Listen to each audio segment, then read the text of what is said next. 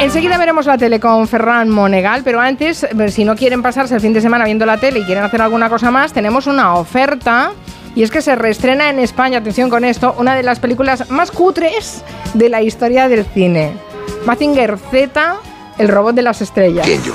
hasta hoy has estado sometido a ese entrenamiento físico y moral a fin de que algún día llegaras a ser un buen piloto de Mazinger y no me has defraudado.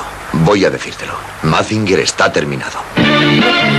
¿Por qué es cutre? Bueno, decimos cutre porque ni siquiera era de la franquicia Mazinger. Era una película taiwanesa de bajo presupuesto, hecha a partir de retales de otras películas y repleta de planos y contraplanos de actores también taiwaneses. El resultado es una verdadera capilla sixtina del cine cutre universal.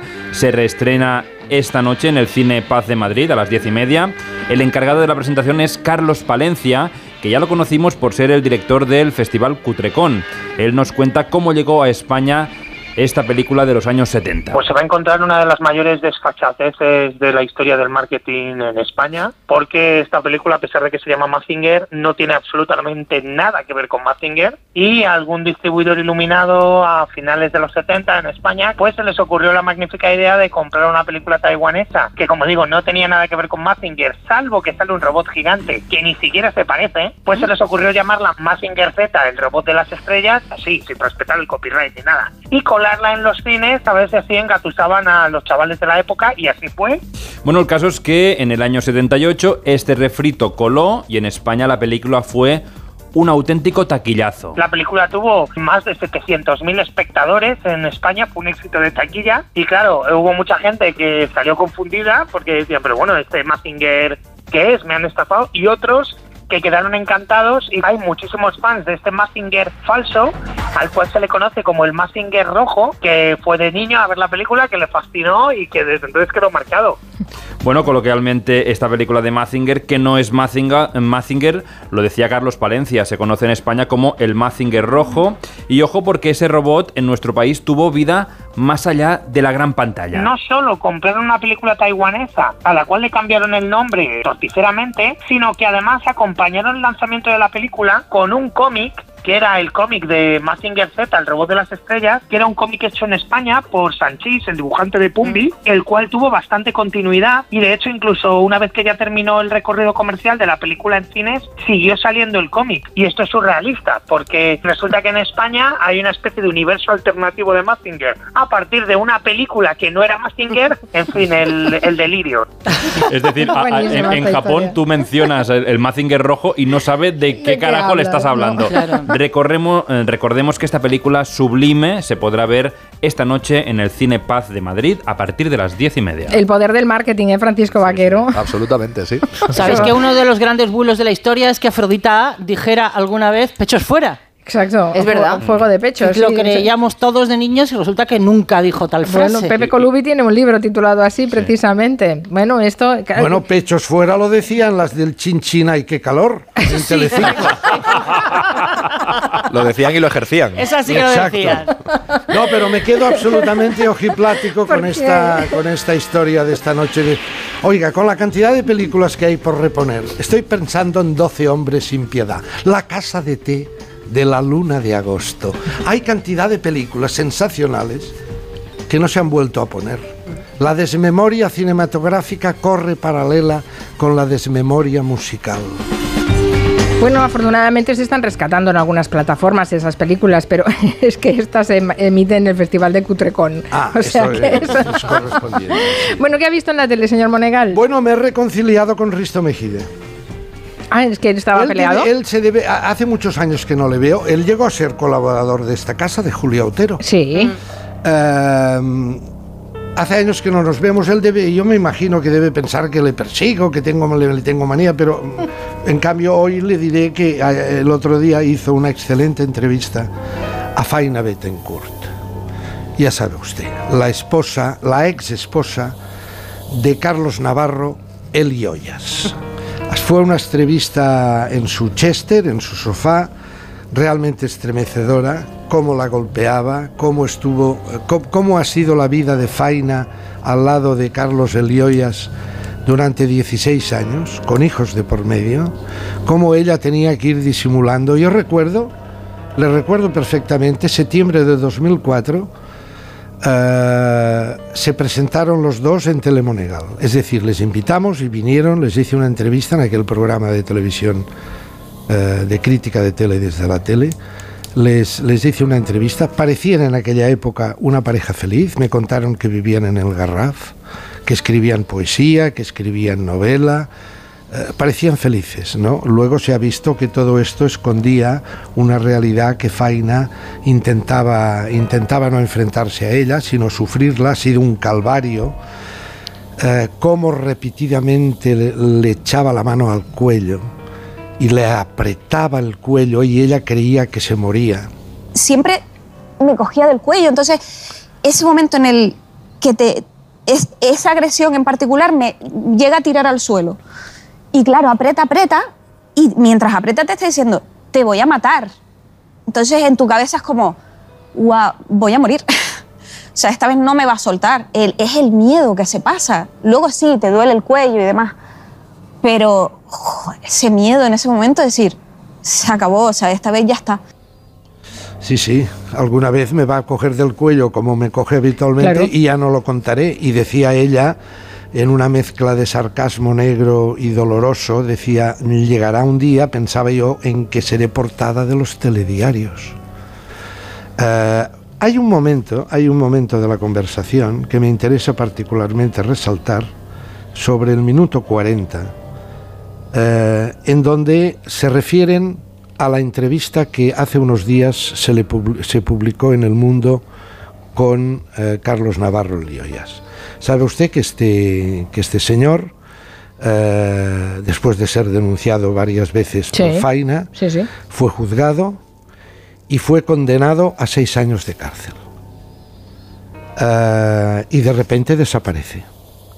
Desaparece, no se sabe dónde está, parece que está en algún bosque de Cataluña, de la Cataluña interior. Y eh, no sé si es que las autoridades competentes no ponen demasiado celo en buscarlo o es que no lo encuentran. Pero la verdad es que el que lo encuentra es un periodista del mundo y le hace una entrevista.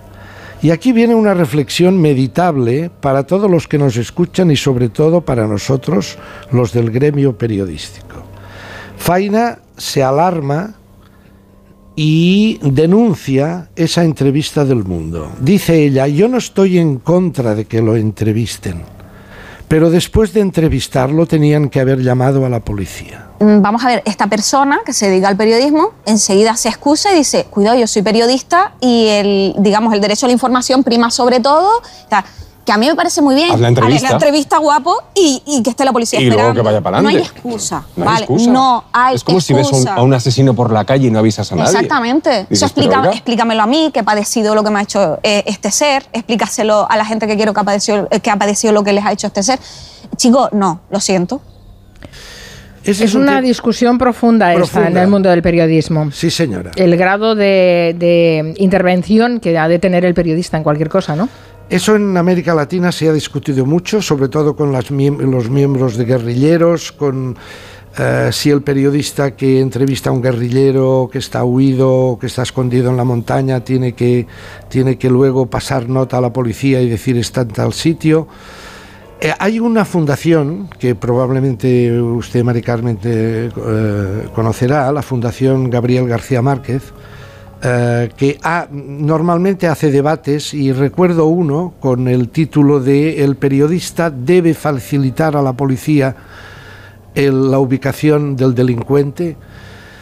La conclusión es a la que se llegó, y se lo digo a Faina si es que nos está escuchando desde Canarias, eh, se lo digo con todo afecto, me tiene aquí a su disposición. Recuerdo cuando estuvo con nosotros en Telemonegal, la recuerdo con mucho cariño. Eh, me tiene, repito, a su disposición, pero quiero decirle que los periodistas no somos policías. Eh, y los policías no son periodistas. Y, y lo digo costándome decirlo, ¿eh? porque en el caso de Faina, eh, concretamente en el caso de Carlos Navarro, un hombre ah, que ha agredido sistemáticamente a Faina durante 16 años, ella con el temor constante de que mañana ya no lo voy a contar porque apretará más de la cuenta mi cuello y me ahogará y me moriré, que ha sido además juzgado y condenado Me cuesta decir que yo como periodista pueda entrevistarle y luego no decirle a la policía el prófugo está en tal sitio. Pero los periodistas no somos policías, cada uno tiene que hacer su trabajo. En cualquier caso, al Joyas hay que recordar que lo encombraron los medios de comunicación. Sí, claro. Vale. Claro, claro. El- eh, bueno, a, Joyas y, a, y a su esposa, y a Faina, porque Sí, ellos sí. nacieron eh, de la ratomaquia Gran Hermano. Y de allí ya saltaron a las crónicas marcianas de Sardá, sobre todo él, Carlos El Joyas, que dio unos espectáculos tremebundos. Y bueno, ya, pero luego repito, cuando yo les conocí en el 2004, mes de septiembre, era una pareja que parecía, eh, señora Juan, eh, feliz, que habían eh, cerrado la época de la ratomaquia Gran Hermano y oiga, se dedicaba, tenían libros publicados y libros de poesía y bebían en una casita en el Garraf, parecía, escondía la realidad, otra cosa mucho más tremenda. Pero señor Monegal, ¿cuál es la finalidad informativa de entrevistar al Joyas? ¿La hay? Puede que sí, no lo sé. Ese es otro tema, es que, tiene, sí. que tiene razón, Claro. efectivamente. ¿Cuál es la utilidad de la, de la entrevista? Es el sensacionalismo de decir, mira, tenemos a Lioyas. El- la entrevista, si no recuerdo mal, se titulaba En un bosque con el maltratador huido. Claro, en un bosque con el maltratador. Llama la atención, llama a la lectura. eh, pero repito, la conclusión es que eh, los periodistas hacemos un trabajo y los policías otro. Bueno, que en cualquier caso los periodistas siempre estamos discutiendo y analizando y reflexionando sobre los límites morales que tiene nuestro trabajo y así debe ser, ¿no? En fin, lo dejamos para Lo dejamos, reflexionar, está pe- bien. es, un, es un tema completamente Sí, sí, abierto. es y- interesantísimo. Y repito que no- yo no estoy en posesión de la verdad. ¿Qué más ha visto en la tele? Bueno, el tremendo decisión que ha tomado.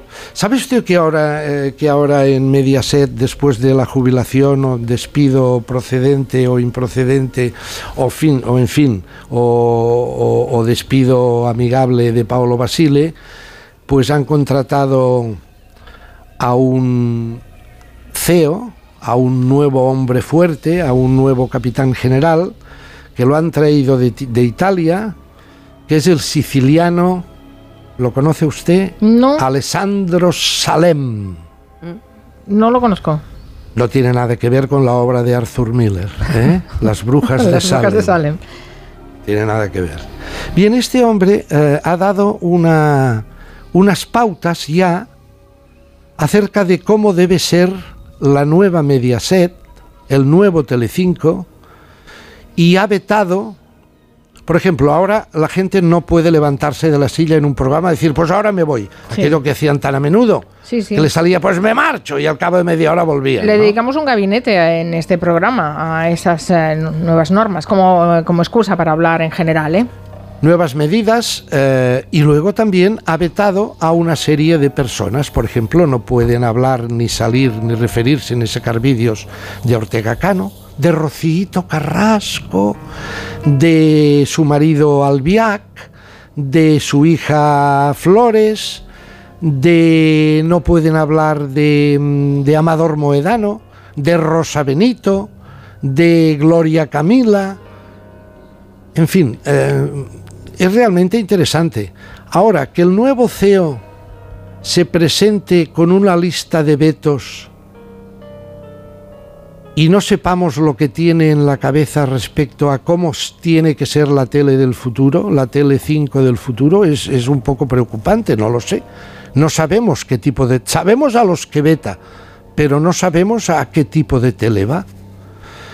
Y, bueno, a mí me parece que vetar todas las croquetas de su menú gastronómico, porque en realidad estas criaturas, y lo digo con todo el cariño, eh, en, el, fondo eh, utilizaban la, técnica de la croqueta, ¿no? que es hacer la masa, hornearla, más que hornearla, freírla en freidora, porque está la variante de la croqueta frita.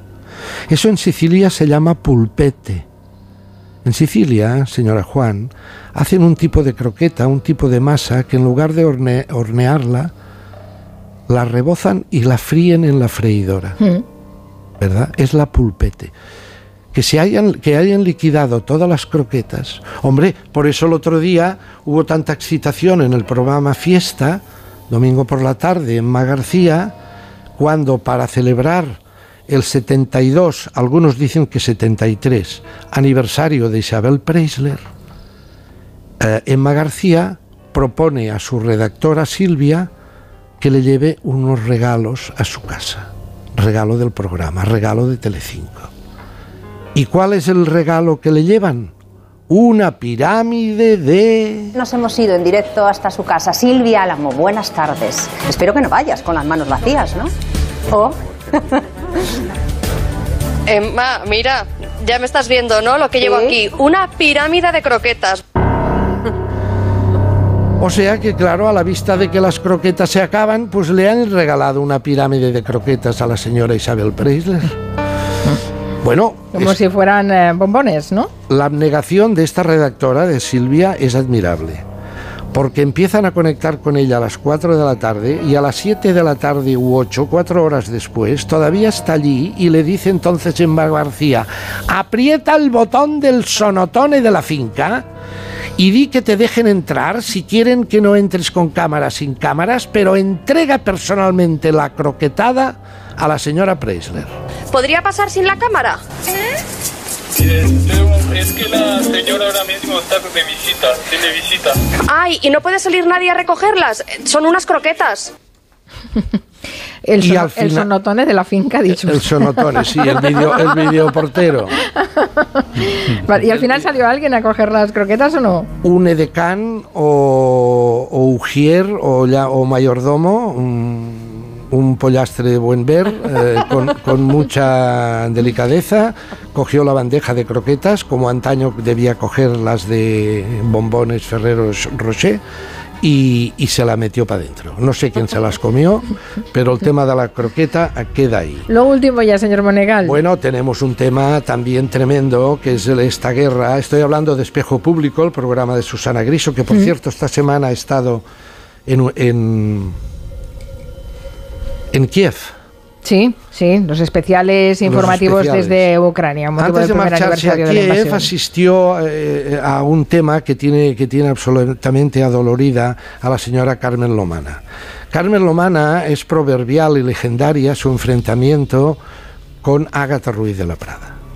Parece ser que no se tragan. ¿Ah, sí? No sab- sí, no sabía. sí, sí, es una cosa tremenda. Y, y- y por lo visto se, incluso se mandan unos WhatsApps o, sea, o por tweet, se van lanzando perdigonadas. de Y entonces esto ha probado una excitación en la prensa del corazón que a la señora Carmen Lomana la tiene, la tiene absolutamente adolorida porque dice, oye Susana, es que es tremendo, es que tú no sabes lo que es a la puerta de mi casa, la cantidad, la nube de paparazzis es una cosa, escuché. Es que no sabéis lo que es haber tenido toda esta semana paparazzis en la puerta de mi casa. El portero ya decía, señora, yo no puedo, me está llamando del pueblo diciéndome que me están viendo en la tele. Yo no. Señora Juan, el problema no es un Oscar, el problema es el, y estoy al lado de él, el problema es el portero. Claro. O sea, usted, imagínense que usted es portera de una finca. Sí. Que vengan los paparazzis y que enfoquen a la señora Carmen Lomala, allá ella, se lo habrá buscado ella. Pero a mí, ¿por qué me meten? Porque me están llamando del pueblo, la familia y los amigos, de, de, oye, te estamos Te viendo. estamos viendo que estás Te ahí estamos en viendo tele, metido sí, en un fregado de tal. No, hombre, desde Los aquí. daños colaterales. Desde aquí un abrazo al conserje, al portero de la casa de Carmen Lomana, que me tiene a su Y disposición. de paso el que recogió las croquetas. Hoy estamos a 24 de febrero. Sí. Hace 30 años, el 24 de febrero, creo que era, sí, murió la voz más importante, la música más importante, el cantante más importante de Francia de los años 30 a los años 60, junto, cuidado, junto con aquel gran cantante que se llamaba Maurice Chevalier, a la misma escala de popularidad murió Jean Sablon. Jean Sablon, hoy usted habla de Jean Sablon en España y claro, eh, muy poca gente sabrá decirle quién es. La desmemoria histórico-musical también es absolutamente mm, descorazonadora. Es una cosa tremenda. Jean Sablon, de Jean Sablon dijeron Gilbert Becot, Charles Aznavour, Yves Montand, Charles Trenet, todos dijeron que era su maestro. El gran maestro Jean Sablon y su hermana Germaine Sablon, una gran cantante que les cantaba a la resistencia francesa, a los partisanos. Jean Sablon le, he seleccionado una pieza deliciosa. Cuenta la historia de un joven, quizá era el propio Jean Sablon, que por las tardes en París se sentaba en un cafetín a ver pasar a la mujer que amaba. Ella no sabía nada por lo visto, él sí, y él aspiraba a que, estando él sentado y ella pasando, saliendo del trabajo, le dedicase al menos una mirada.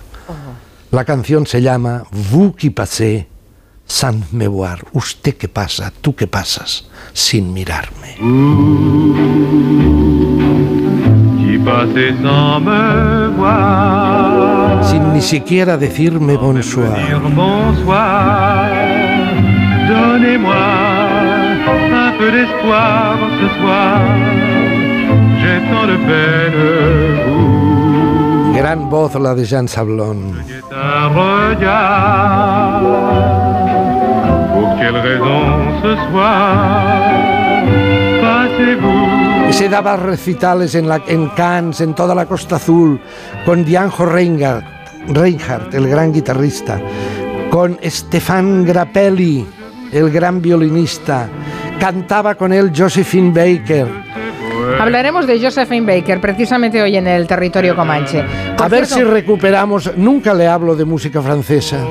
Pues hoy tocaba, hable- hoy sí, pues tocaba. perfecto, no, no, sí, es muy libre usted de sacarme música francesa, italiana, la que usted quiera. Claro, tenemos que volver Por y tenemos que hablar de historia Me ha también. dicho usted que se ha reconciliado con Risto Mejide, Sí. pero, pero no, no sé, no sé, pero lo ha llamado por teléfono, ¿quiere usted? No, no, no, Yo pero si usted le quiere llamar, No, a dice, lo, a de lo parte mejor de Ferran. Va- a lo mejor Francisco Vaquero, que lo conoce, que ha trabajado con él en publicidad en De- su agencia, ¿no, Francisco? Sí, Le sí, pasarás sí. el recado. Tuve la suerte de trabajar tres años con Risto y fue una experiencia muy divertida, la verdad. Bueno, llámalo Pues nada, y dile, que dile Ferran de Monegal mi se ha reconciliado con él. que Lo después de ver la entrevista con, con Faina de Cencourt, eh, me he reconciliado con él. Vamos a hablar de publicidad en la radio con Francisco Vaquero, con nuestro publicista de cabecera y director de marketing corporativo de A3 Media. Y esperamos que ustedes también nos hagan llegar sus recuerdos de la radio, de la publicidad en la radio, después de la publicidad justamente. En